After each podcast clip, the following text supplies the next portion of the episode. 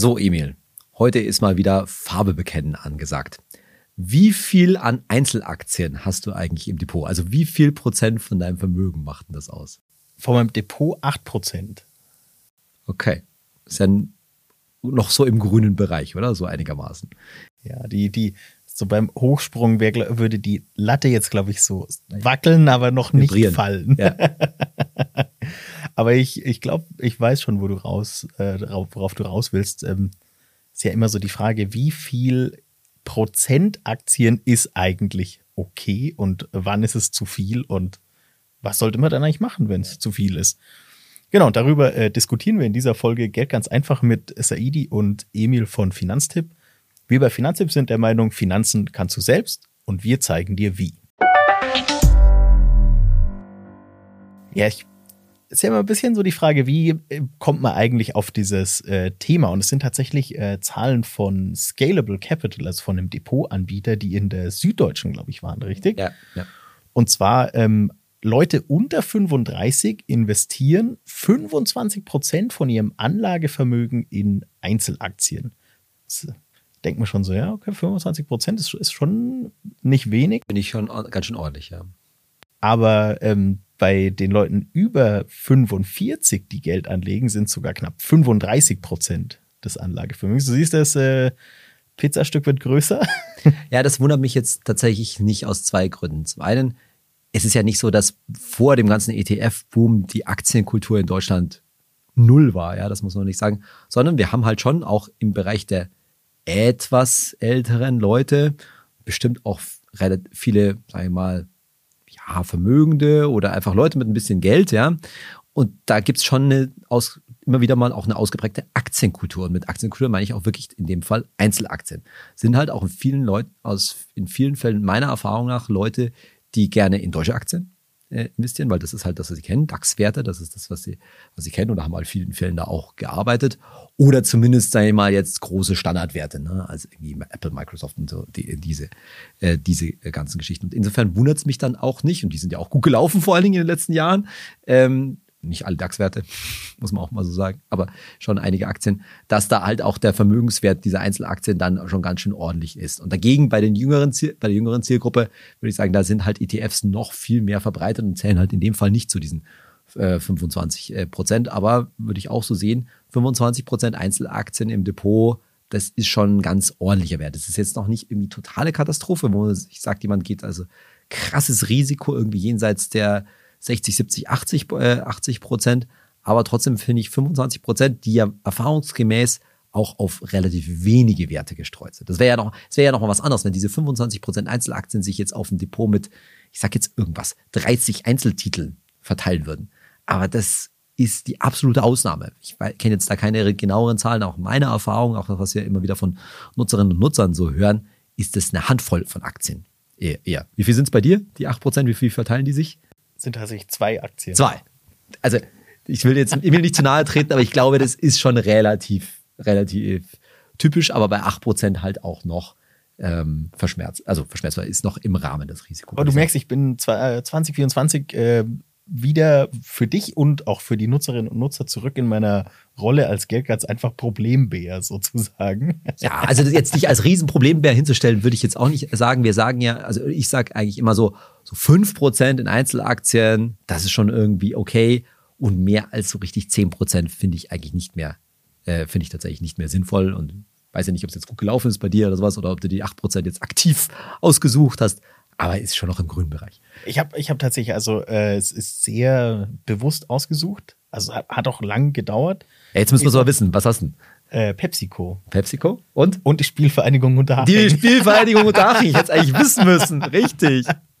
ähm, es ist natürlich, also es ist auch in diesen 8% nochmal relativ massiv auf in eine Richtung verzehrt. Also jetzt wollen wir jetzt wissen, in welche. ich bin jetzt, also nicht, dass das jetzt irgendwie die dritte Liga durcheinander bringt. Ich bin jetzt kein Großinvestor bei der Spielvereinigung Unterhaching. Es wäre aber tatsächlich. Offenlegungspflichten hier, Offenlegungspflichten. Es wäre ja tatsächlich, äh, es, es wäre ja für mich sensationell. Ich habe ja ähm, als, als Teenager wahnsinnig gerne Fußballmanager gespielt. Das heißt, es wird mich in eine wahnsinnig äh, coole Hobbyposition bringen, aber ist leider nicht so. Also, ähm, gut so, sonst würden wir Emil hier verlieren. Ja, das wollen wir nicht. Genau, also es ist, äh, bei mir ist, ich habe da tatsächlich sozusagen so ist ein Klumpenrisiko vorhanden, lief aber sehr gut und ich habe halt alle anderen Aktien bin ich nach und nach losgeworden und ich denke mir halt immer, naja, ich habe ja, also ich kaufe ja keine neuen Aktien mehr, also sinkt ja der Anteil. Und weil du im Gegenzug einen ETF-Sparplan hast. Genau, genau. Okay. Also der ETF-Anteil steigt und dadurch wird es prozentual okay, ja, ja, weniger. Aber klar, es ist natürlich, es ist dann natürlich auch immer so eine Hürde, wenn es gut gelaufen ist. So wie bei mir jetzt ist ja auch die Frage so, hm, ist ja schon auch so eine, ich sag mal, so eine klassische Dividendenperle. Ich glaube, in sowas investieren vor allem ja auch viele dieser älteren ähm, Anleger, die haben ja bestimmt auch so. Ich glaube gar nicht, nicht nur, aber ja. Mhm. Und, und die Kursentwicklung war in meinem Fall tatsächlich sehr, sehr günstig. Und dann, kennst du das? Dann hat man immer so diese Verkaufshemmung wegen der Natürlich. Kapitalertragssteuer.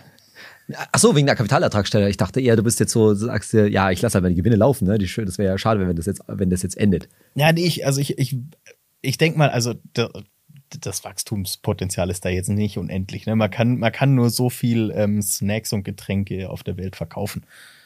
Und also, aber mein höherer Depotwert ist halt auch höhere Dividendenzahlung. Also insofern ist es halt auch interessant. Genau, aber es, es ist halt, ähm, ja, bei mir ist es tatsächlich, also ich müsste es, ich müsste es jetzt dann einfach mal auch gut äh, hinstückeln, dass man das so nach und nach abverkauft und die Freibeträge quasi nutzt hm. für sowas. Das ist natürlich jetzt, wo die, muss man halt warten, bis die Tagesgeldzinsen auch wieder zurückgehen, damit man da mehr Spielraum hat. Ah, alles bisschen unglücklich, zusammen, unglücklich zusammengeprallt.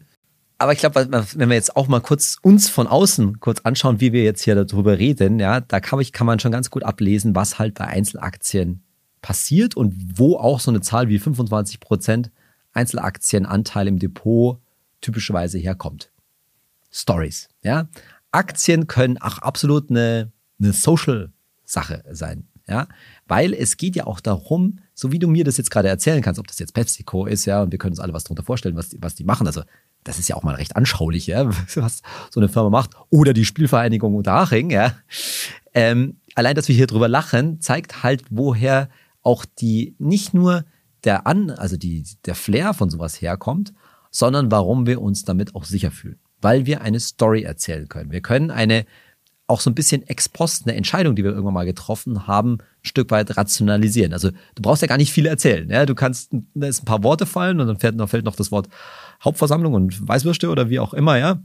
Und damit hast du letztendlich schon mir gegenüber auch und jedem anderen auch eine genug Geschichte erzählt, um diese Entscheidung vor dir selbst auch zu rechtfertigen. Und natürlich geht es mir jetzt hier, liebe Hörerinnen, liebe Hörer, nicht darum, Emil irgendwie auseinanderzunehmen, sondern nur als Beispiel, was grundsätzlich halt in vielen Fällen bei Einzelaktien passiert und gleichzeitig dazu führt, das würde ich immer behaupten, dass wir, dass unsere Risikowahrnehmung dadurch verzerrt wird. Bin, bin ich mir absolut sicher, dadurch unterschätzen wir systematisch solche, äh, solche Risiken, ja, weil wir uns in gewisse Sicherheiten an gewissen Selbstbegründungen an der Stadt, äh, an der Stelle äh, festhalten. Und ich sage gar nicht, dass das nicht, äh, also erstens ist es total menschlich, das muss man mal ganz klar so sagen. Und zweitens ist es auch in manchen, in manchen Bereichen ähm, notwendig, weil wir schlichtweg auch solche, solche Begründungen brauchen, um zu Entscheidungen zu kommen. Bloß, das ist halt einfach der ganze Punkt.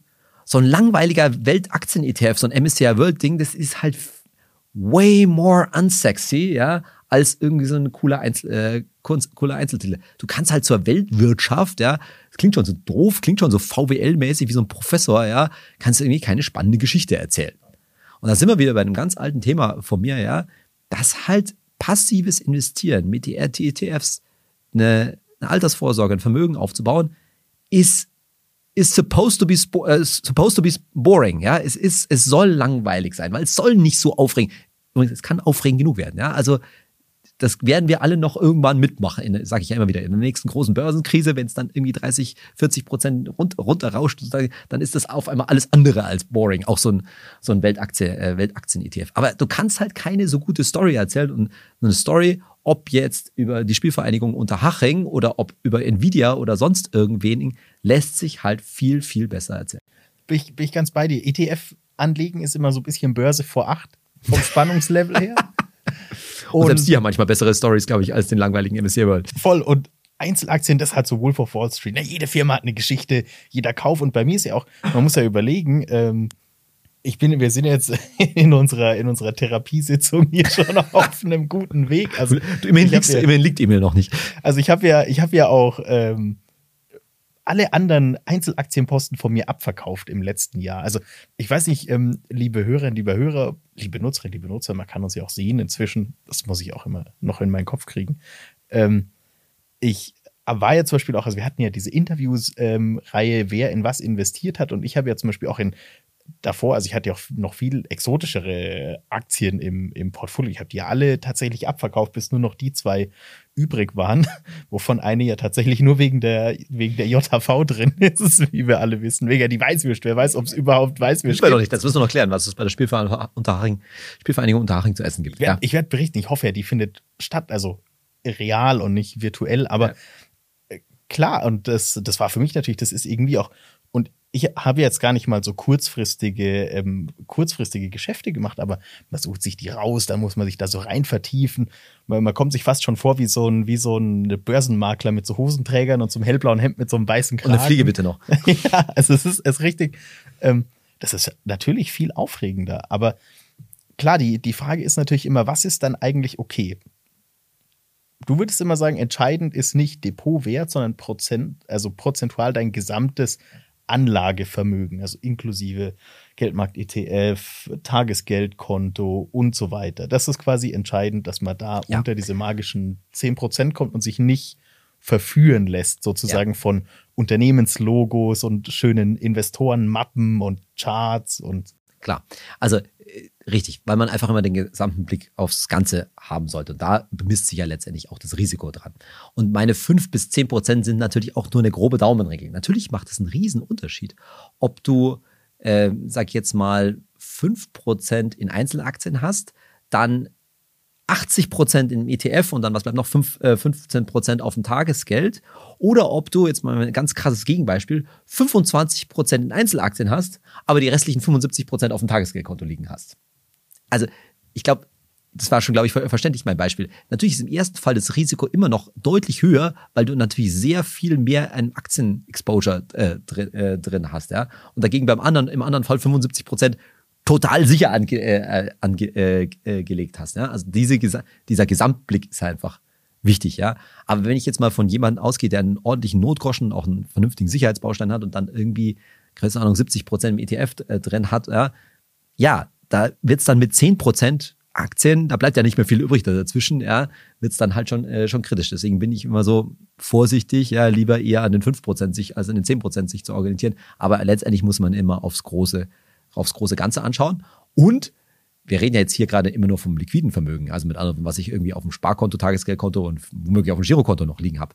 Eigentlich gehört in so eine gesamte Vermögensbilanz, und dazu haben wir ja auch schon mal eine Podcast-Folge gemacht, auch illiquides Vermögen rein. Also theoretisch das Auto, okay, da wird es schon ein bisschen schwierig, aber vor allen Dingen auch die Immobilie.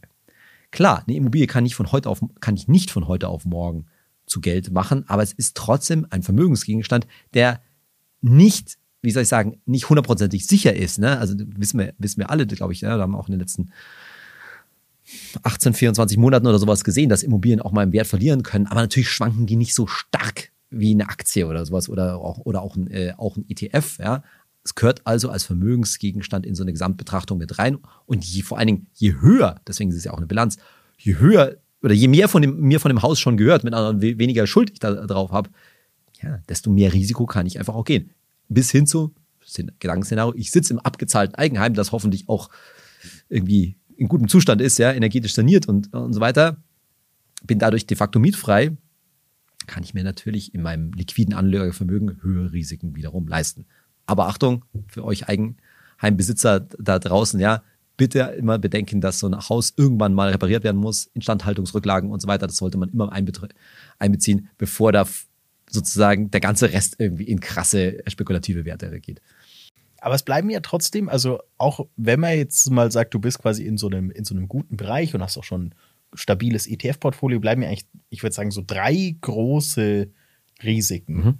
Das erste Risiko, würde ich immer sagen, ist, du hast halt Doppelungen, also ein Klumpenrisiko mit deinen Aktien und dem ETF. Haben, glaube ich, vor allem so in der, in der Altersgruppe bei diesen Leuten unter 35, habe ich oft so das Gefühl, ist das, ist das relativ wahrscheinlich, einfach weil man oft in Aktien investiert, die halt große Posten im MSCI World sind. Also zum Beispiel Tesla, Nvidia, Apple, Microsoft, so diese, sie heißen ja nicht umsonst die glorreichen Sieben sozusagen, also quasi die, diese großen Player im MSCI World und damit hast du natürlich einfach ein Klumpenrisiko, weil deine ETF-Anlage und deine Einzelaktienanlage hängt halt von diesen Firmen ab. Ganz klar. Also das, glaube ich, sehen viele Leute nicht, dass sie die entsprechende Aktie eh schon im ETF drin haben. Das können die glorreichen sieben, die großen sieben sein. Das können auch andere Tech-Werte sein, die einfach total beliebt sind. Ja, also von irgendwelchen Semiconductor, also Halbleiterfirmen oder was auch immer. Ja, das und natürlich auch übrigens DAX-Werte, ne? weil alle DAX-Werte auch in einem MSCI World enthalten sind. Ja, zu einem nicht so hohen Anteil. Und wenn ich dann im Gesamtportfolio, weiß ich nicht, 5% oder 10% Allianz habe, dann übersteigt es meinen Anteil im ETF wahrscheinlich bei weitem, bei großem Anteil. Aber trotzdem hast du völlig recht. Es ist sehr unwahrscheinlich, dass die Leute sich so spezielle Werte wie die Spielvereinigung unter Haring natürlich nicht im MSCI World sind, ist, äh, aus, äh, aussuchen, dass sie da kein Klumpenrisiko drin haben. Und die Frage ist natürlich nicht nur Klumpenrisiko, ja oder nein, sondern vor allen Dingen, wie groß es ist. Ja? Also irgendwie MSCI World zu haben und dann noch einen sehr signifikanten Anteil, signifikanten Anteil in Apple-Aktien zu halten, jo, da ist das gefühlte iPhone im Depot mal um einiges zu groß. Das zweite, was ich oft sehe, und das äh, hätte ich aber jetzt tatsächlich vielleicht auch ein, kann auch sein, dass es jetzt aus meiner Sicht ein, ein, eine Unterstellung ist, hätte ich eher in dieser 45 Plus Anlegergruppe verortet, dass du ein Klumpenrisiko hast mit deinem Gehalt und deinen Einzelaktien. Also ich denke mal, mhm. die meisten von unseren Nutzerinnen und Nutzer wohnen in Deutschland und da ist es natürlich ein Risiko, wenn du in Deutschland arbeitest, dein Gehalt, dein Lebensstand und so weiter hängt im Großen und Ganzen davon ab, wie es in der deutschen Wirtschaft so läuft und auch im deutschen Steueraufkommen, sage ich mal. Und wenn du jetzt natürlich viele Einzelaktien von deutschen Unternehmen hältst, die in Deutschland sitzen, holst du dir natürlich ein bisschen doppeltes Risiko ins Boot, weil sowohl dein Gehalt als auch deine Vermögens-, also deine Altersvorsorge hängen natürlich vom Erfolg der deutschen Wirtschaft ab, sage ich mal. Auch wenn natürlich deutsche Konzerne Geschäfte rund um die Welt machen, aber die deutsche Wirtschaft hängt ja auch davon ab, wie gut deren Geschäft rund um die Welt läuft, sozusagen. Da hast du ja dann auch wieder so ein, sag ich mal, ein doppeltes Risiko, im Depot und außerhalb vom Depot in dem Fall. Genau. Ich sehe das vor allen Dingen bei Leuten, die halt äh, sehr stark an Mitarbeiteraktien beteiligt sind. Das gibt es ja auch viele DAX-Konzerne, die das nach wie vor fahren, auch mit Erfolg fahren. Grundsätzlich ein Konzept, dem ich grundsätzlich schon aufgeschlossen bin, weil es natürlich eine, eine höhere Identifikation des Mitarbeiters mit dem jeweiligen mit der jeweiligen ähm, Firma verbindet. Man sitzt so ein bisschen mehr in einem Boot ne, und arbeitet für einen gemeinsamen Erfolg. Aber es ist halt auch etwas, was sehr schnell zu großen, wie du sagst, Klumpenrisiken führen kann. Vor allen Dingen, wenn man halt dann regelmäßig an den entsprechenden Mitarbeiteraktienprogrammen teilnimmt und dann jedes Jahr für, weiß ich nicht, ja, mehrere hundert, mehrere tausend Euro entsprechend Aktien kauft. Und da findet sich dann in vielen Fällen, und das kann ja schon mal schnell entsprechend so ein, wie so ein ETF-Sparplan ordentlich eine Position äh, aufbauen. Aber es trifft genauso für, für den Fall zu, den du sicherlich auch angesprochen hast. Ich habe es vorhin mit typischerweise ein bisschen älteren ähm, Aktieninvestoren äh, verbunden, dass du halt ein sehr hohes DAX-Exposure hast. Und ist es übrigens nicht nur der eigene Arbeitsplatz und damit diese Art oder dieser Teil unseres Wohlstands, der da abhängt, sondern du hast ja noch viel mehr, was sozusagen an Deutschland hängt, zum Beispiel auch deine Rente.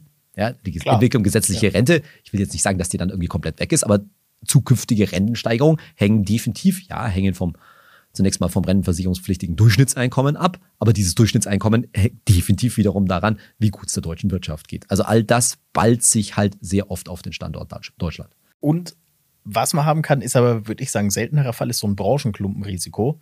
Ähm, zum Beispiel, du arbeitest bei einem großen Autozulieferer, machen in Deutschland ja sehr, sehr viele Leute und du hast, musst gar nicht mal im gleichen Land sein, sagen wir zum Beispiel, sehr viele Aktien von Toyota oder General Motors, dann bist du natürlich so ein bisschen abhängig. Also, wenn es deiner Branche schlecht geht, ist das schlecht für deinen Arbeitsplatz, für deinen Lebensunterhalt und halt in dem Fall dann auch schlecht für deine Altersvorsorge. Also, sag ich mal, ist relativ ähnlich wie mit deinem Land, nur dass du es halt mit einer Branche hast. Genau, und ich glaube, dass das auch ganz stark daher kommt, wie das persönliche Interesse natürlich ist. Ne? Und das ist oft so der Transmissionsriemen an der Stelle, ja, dass die Leute halt sagen, hey, da kenne ich mich aus, da arbeite ich dann in vielen Fällen auch, weil das halt mein, mein Berufsstand, meine Profession zum Beispiel Autos sind, aber es kann auch was, was anderes sein, kann auch Versicherungen sein oder wie auch, wie auch immer. Und dann habe ich da, sage ich mal, zumindest verstärkt investiert oder sogar 100% investiert oder wie, wie auch immer. Und da entsteht halt ein Klumpenrisiko, das sind jetzt immer wieder bei den Stories, das dadurch sozusagen ganz schwer aufzulösen ist, weil das ist eine Sache, wo man sich wirklich, glaube ich, extrem ungern in den Spiegel schaut. Man sagt, hey, ich arbeite da, das ist mein Beruf, ich kenne mich da aus und dann kannst du dir fast schon ganz schwer nur, eingest nur eingestehen, dass du deshalb noch lange nicht allwissend bist. Dass du deshalb nur ganz schwer einschätzen kannst, wie die Risiken in der jeweiligen Branche und damit auch die Risiken für die entsprechenden Aktien ähm, eigentlich äh, dastehen. Du musst fast schon, ja, die Formation professionell, sagt man auf äh, Französisch, ja, du musst schon fast dafür dran glauben. Sonst, warum würdest du denn sonst in der Branche eigentlich noch arbeiten, ja? Dir einzugestehen, hey, das ist das Einzige, was ich gelernt habe, das habe ich die letzten 20 Jahre gemacht. Ich werde jetzt nicht einfach meinen Job hinschmeißen, obwohl die Aussichten eigentlich bisch sind. Macht kaum einer, um es mal vorsichtig zu sagen. Also ich habe hohen Respekt vor Leuten, die dann so ähm, reflektiert sind, sie sagen, ja gut, ich komme jetzt hier aus dieser Branche nicht mehr, nicht mehr weg, ja, aber Aktien habe ich keine mehr im Portfolio, weil ich nicht mehr, schlichtweg einfach, das heißt nicht mehr dran glaube, aber zumindest die Risiken richtig sehe, sondern habe das entsprechend auch gestreut. Also das sind so Selbstreflexionsübungen extrem schwierig. Habe ich auch bei meinem Vater gesehen, ja, ehemaliger Siemens-Angestellter, der hätte, der hat halt einfach an diese Aktie geglaubt, ja, also auch wenn es mal schlecht lief, bei Siemens konnte er sich das immer ein Stück weit, muss man hart so sagen, schön reden. Und er wollte das auch vielleicht noch gar nicht mal schön geredet haben, aber er hätte es einfach deshalb nicht verkauft, weil er sonst sozusagen seinem lebenslangen Arbeitgeber in gewisser Weise in den Rücken gefallen wäre. So hat er das eine, eine, gewisse emotionale Verbundenheit auch gesehen. Und genauso ist es halt, wenn wir über eine Branche reden, dass man sagt, hey, ich muss da ein Stück weit dran glauben, weil das letztendlich ja fast schon meinen Lebensinhalt ein Stück weit, äh, weit bildet. Das führt halt dann und deswegen sagen wir halt bei Finanzen auch so, hey, streus breit, streus weltweit, passiv und so weiter, um dich von solchen, ja, ich würde es fast schon sagen, Selbstüberschätzungen ähm, zu bewahren. Dass das auch mal positiv laufen kann, dass man durch Branchen-Insider-Kenntnisse auch mal ein Schnäppchen machen kann und sehr hohe Kursgewinne äh, erzielen kann, das will ich gar nicht ausschließen, ja. Mein Gefühl sagt mir nur, dass es in vielen Fällen nicht so ist. Und das wissen wir ja auch einfach aus den, aus den Statistiken raus. Wieso sollte denn da jetzt, tja, weiß ich nicht, ne? Angestellter von BMW oder einem sonstigen großen Automobilkonzern oder auch ein Angestellter in irgendeinem Tech-Konzern, wieso sollte denn denn so viel schlauer sein als die hochbezahlten Fondsmanager dieser Welt, die ja auch eigentlich die Insights dieser Branche äh, kennen sollten und die, das wissen wir ja immer alle, auch durch entsprechende Übergewichtungen von, von Branchen langfristig nicht besonders erfolgreich sind. Also zumindest nicht erfolgreicher sind als der Markt. Das ist ja immer das Entscheidende. Kannst du besser sein als ein ETF? Die Frage ist natürlich immer, wie könnt ihr, liebe Nutzerinnen und Nutzer, das durchsteigen? Mein Ansatz ist einfach immer, man kann ja zum Beispiel bei MSCI, also dem, dem Anbieter dieser vielen Indizes, einfach auf deren Homepage ähm, die einzelne Zusammensetzungen der, der Indizes anschauen und da steht ja dann auch drin, wie die gewichtet sind und muss man halt dann mit dem eigenen Depot abgleichen. Einfach um das, ähm, ich würde ich würd immer sagen, das ist so ein bisschen der, der eigentliche Preis der Einzelaktien, dass ich mich quasi vor dem Kauf schlau machen muss, wie sich das jetzt auf mein ETF Investment auswirkt. Genau. Und diejenigen, die damit auch ein bewusstes Klumpenrisiko eingehen, weil sie sagen, ich gewichte jetzt irgendeine Branche zum Beispiel über oder sowas in Richtung, das ist ja grundsätzlich auch okay. Die Frage ist natürlich wieder, wie mit wie viel Geld macht man das und wie hoch ist das Risiko aus? Aber solange die, wie du sagst, solange die Risiken bewusst eingegangen werden, solange man das abschätzen kann und das geht dann schon eben, wie du sagst, okay, ich investiere jetzt hier in, in einen Themen-ETF rein oder in mehrere Einzelaktien in einer Branche, dann lasse ich mir das ein Stück weit noch eingehen, aber ich sag's mal so, ich will hinterher auch keine Beschwerden kommen, wenn es halt nicht, äh, wenn es halt nicht funktioniert. Und ich würde halt sonst sagen, es gibt ja auch das klassische Ding, dass man sagt, ah, mir ist das zum Beispiel zu Amerika-lastig oder China ist für mich untergewichtet klar, man könnte das dann mit Aktien ausgleichen, also zum Beispiel mit äh, Aktien von großen chinesischen Unternehmen. Aber da würde ich halt sagen, da ist es halt einfacher, in den ACWI oder den FTSE All World zu investieren, statt in, in den Industrieländerindex und es darüber abzugleichen. Genau, ne? also damit haben wir dann, hast du dann irgendwie so gute 10% Schwellenländeranteil drin und hast noch mal ein bisschen mehr Streuung drin. Ähm, am Ende ist es nicht gesagt, dass das eine oder das andere besser läuft. Ja, du hast vielleicht ein bisschen mehr Diversifikation drin, aber es ist auch kein Weltenunterschied zu einem MSCI World. Das muss man auch mal ganz klar sagen. Wir würden das ja auch alle nicht empfehlen, und das ist der Finanztipp ja auch nicht, der, nicht die einzigen, sind wir ja nicht die Einzigen, wenn da nicht schon ziemlich viel Streuung drin wäre. Also so viel mehr Diversifikationsvorteil oder sowas hast du jetzt durch einen durch einen ACWI oder durch einen FTSE All World auch nicht. Aber ich hab, bin ja auch gerade geschwenkt vom MSCI World und FTSE All World. Es kostet auch nicht mehr, also kann man machen. Ja. Aber damit äh, sind wir auch schon bei den Fragen und die erste kommt von Freigeist-1985 und ich liebe es, weil es ist eine Frage, die uns beide betreffen wird. Und zwar möchte sie oder er von uns wissen, hey Saidi, C24 Bank als Hauptkonto. Als Hauptkonto, okay, alles klar. Also warum? Weil Emil und ich mittlerweile beide ein Konto bei C24 haben. Und zunächst mal, um es auf kurz gut äh, zu beantworten, es spricht ganz wenig dagegen. So muss man es mal ganz deutlich sagen. Ne? Also C24 Bank ist mittlerweile auch eine Empfehlung ähm, von Finanztipp und es ist vor allen Dingen dann eine gute Empfehlung, wenn man, so wie ich, ein Zweitkonto gebrauchen kann, sozusagen. Ja, ich wollte das auch schlichtweg mal ausprobieren. Hintergrund ist vor allen Dingen der bei mir ganz einfach, dass ich das C24 Tagesgeld genutzt habe, dass er eine sehr lange Zeit auch sehr gute Zinsen äh, ge ähm, geboten hat. Und dabei habe ich quasi nebenbei zufällig auch das Girokonto mit, äh, mit äh, eröffnet. Und das Gute ist bei C24, dass es keinen Mindestgeldeingang gibt. Das heißt also, es ist nicht wie bei vielen anderen Banken, dass da 700 Euro im Monat regelmäßig eingehen müssen, damit man keine Kontogebühren zahlt, sondern man zahlt auch bei 0 Euro, also als totes Konto quasi in Richtung keine Kontoführungsgebühren. Das ist also sehr gut. Die Einschränkung ist die, dass man also nicht besonders oft Bargeld, oder was nicht besonders oft, letztendlich kann man dort viermal kostenlos im Monat Geld, ab, äh, Geld abheben. Für mich reicht das völlig, ja. Ich hebe vielleicht zweimal, wenn überhaupt, im, im Monat äh, Bargeld, äh, Bargeld ab. Und wenn einem die viermal reichen, dann ist es auch überhaupt kein, kein Problem. Das muss man also, also wissen, auch als Hauptkonto. Dagegen, wenn man halt jemand ist, der sehr oft Bargeld benötigt, dann vielleicht auch in etwas kleineren äh, Beträgen und so weiter, dann gibt es andere Banken, unsere anderen Empfehlungen, wo das äh, Abheben ähm, uneingeschränkt ist. Oder wenn man zum Beispiel es bei mir so äh, vor allem im Supermarkt abhebt, ist es eigentlich gar kein Problem. Ganz genau. genau. Und die zweite Frage, bin ich sehr, sehr gespannt, ist tatsächlich sehr detailliert. Und zwar möchte Manuela Kronis von dir wissen, Hey Saidi empfiehlt Finanztipp weiterhin den MSCI World trotz kritischer Kommentare von Gerd Kommer. Au, oh, ja, okay. Gerd, Gerd Kommer, ja, auch, ähm, haben mit Gerd haben wir ja auch schon verschiedene Videos äh, gemacht.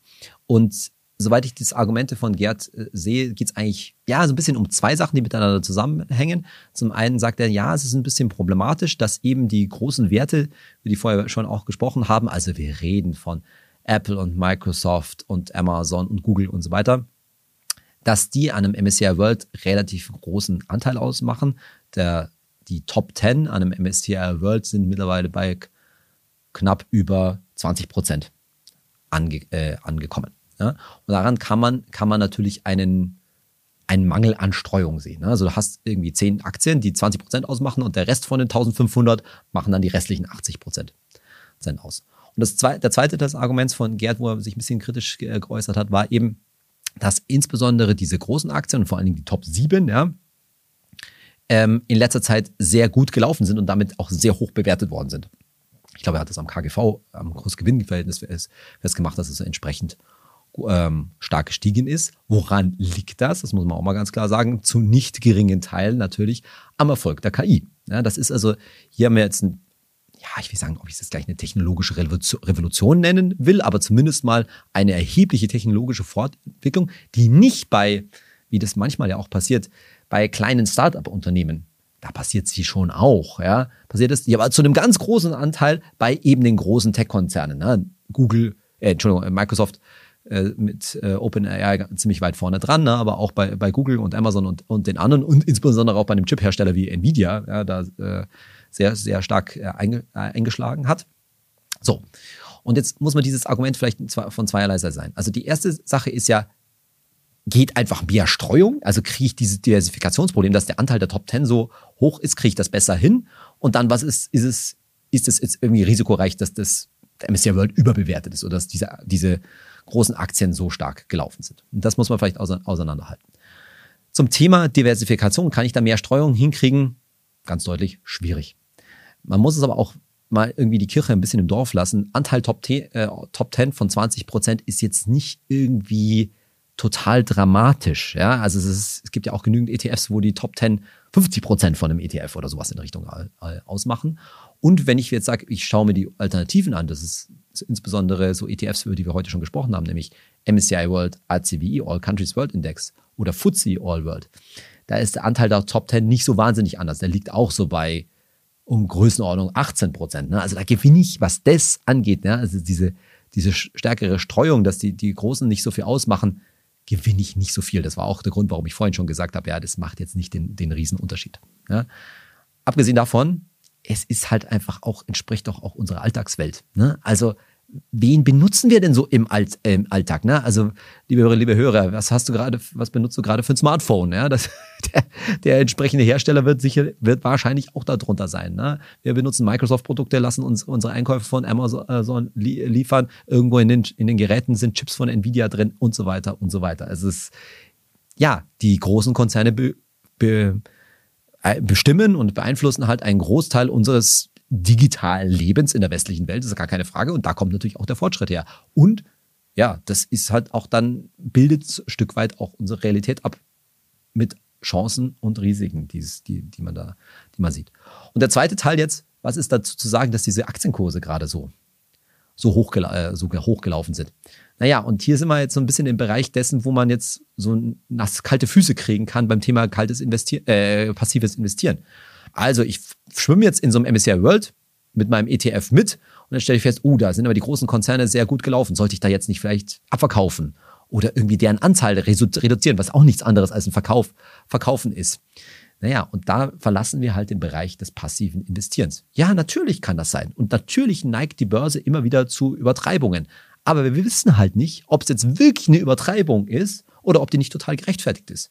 Vielleicht, und da spricht ja auch einiges dafür, ist dieser KI-Boom halt auch wirklich erst der Anfang des KI-Booms. Und das ist wirklich eine große technologische Revolution, die uns die nächsten Jahrzehnte begleiten, treiben wird und die auch das Wachstum übrigens in diesem Tech-Bereich zu einem ganz großen Teil push, äh, pushen wird. Und dann ist es nur gerechtfertigt, dass diese Aktien, die halt in dem Fall, wo es halt im Bereich der großen Konzerne abgelaufen ist, weil die auch die entsprechende äh, Investitionspower in dem Bereich mitbringen, dass das da mitgelaufen ist. Und dann herzlichen Glückwunsch, dass du mit dabei bist. Kann sein, dass es völlig übertrieben ist und diese Aktien in nächster Zeit abschmieren. Ja, kann auch, kann auch sein. Das sind Ungewissenheiten, mit denen, die wissen wir nicht, die kennen wir nicht und damit müssen wir ein Stück weit auch leben. Weil diese Idee, ich verkaufe einfach mal, wenn es hochgelaufen ist, lass es fallen und verkaufe dann wieder, ja, ob jetzt voll oder nur, ich verkaufe mal 10% ab und mache das wieder, das spielt gar keine Rolle. Das funktioniert nachgewiesenerweise nicht. Und das weiß Gerd natürlich auch ganz, äh, ganz, äh, ganz genau. Ja. Diese Timing-Risiken, wenn es das funktioniert hätte, hätten das schon sehr, sehr viele sehr schlaue Wissenschaftler, nicht nur Wissenschaftler, aber auch auf dieser Welt gemacht und das wäre uns auch allen längst bekannt worden. Diese Timing-Geschichten funktionieren nicht. Wir wissen schlichtweg einfach nicht, ob diese Aktien wirklich, wirklich überbewertet sind im Moment oder ob einfach nur die Hoffnungen, die da gerade reingesteckt sind, gerechtfertigt sind. Kann beides, kann beides sein. Am Ende muss ich sagen, einfach davon Finger weglassen. Und die kurze Antwort auf die, Fra äh, die Frage ist, ja, natürlich bleibt der MSCI World wie alle anderen weltweiten Aktien-ETFs natürlich weiterhin unsere Empfehlung. Und so gesehen fühle ich mich jetzt ein Stück weit bestätigt sozusagen, weil auch in so einem weltweiten Aktien-ETF eine ja, technologische Fort technologischer Schritt, nennen wir es jetzt einfach mal, wie die KI ähm, Ab ja, Abbildung gefunden hat. Das war erfolgreich. Erst Stand heute ich sag's mal so, wenn wir wüssten, was passiert, dann könnte ich schon im echten Leben Fußballmanager spielen. Also es ist einfach unmöglich vorherzusagen. Ja. Aber wir werden es rausfinden. Vielen Dank, dieser Idi. Danke dir. Vielen Dank euch fürs Zuhören oder Zuschauen und bis zum nächsten Mal. Ja, bis zum nächsten Mal und bleibt uns gewogen und hinterlasst uns doch auch eine gute Bewertung für unseren Podcast Geld ganz einfach, wo immer ihr ihn runterladet oder streamt.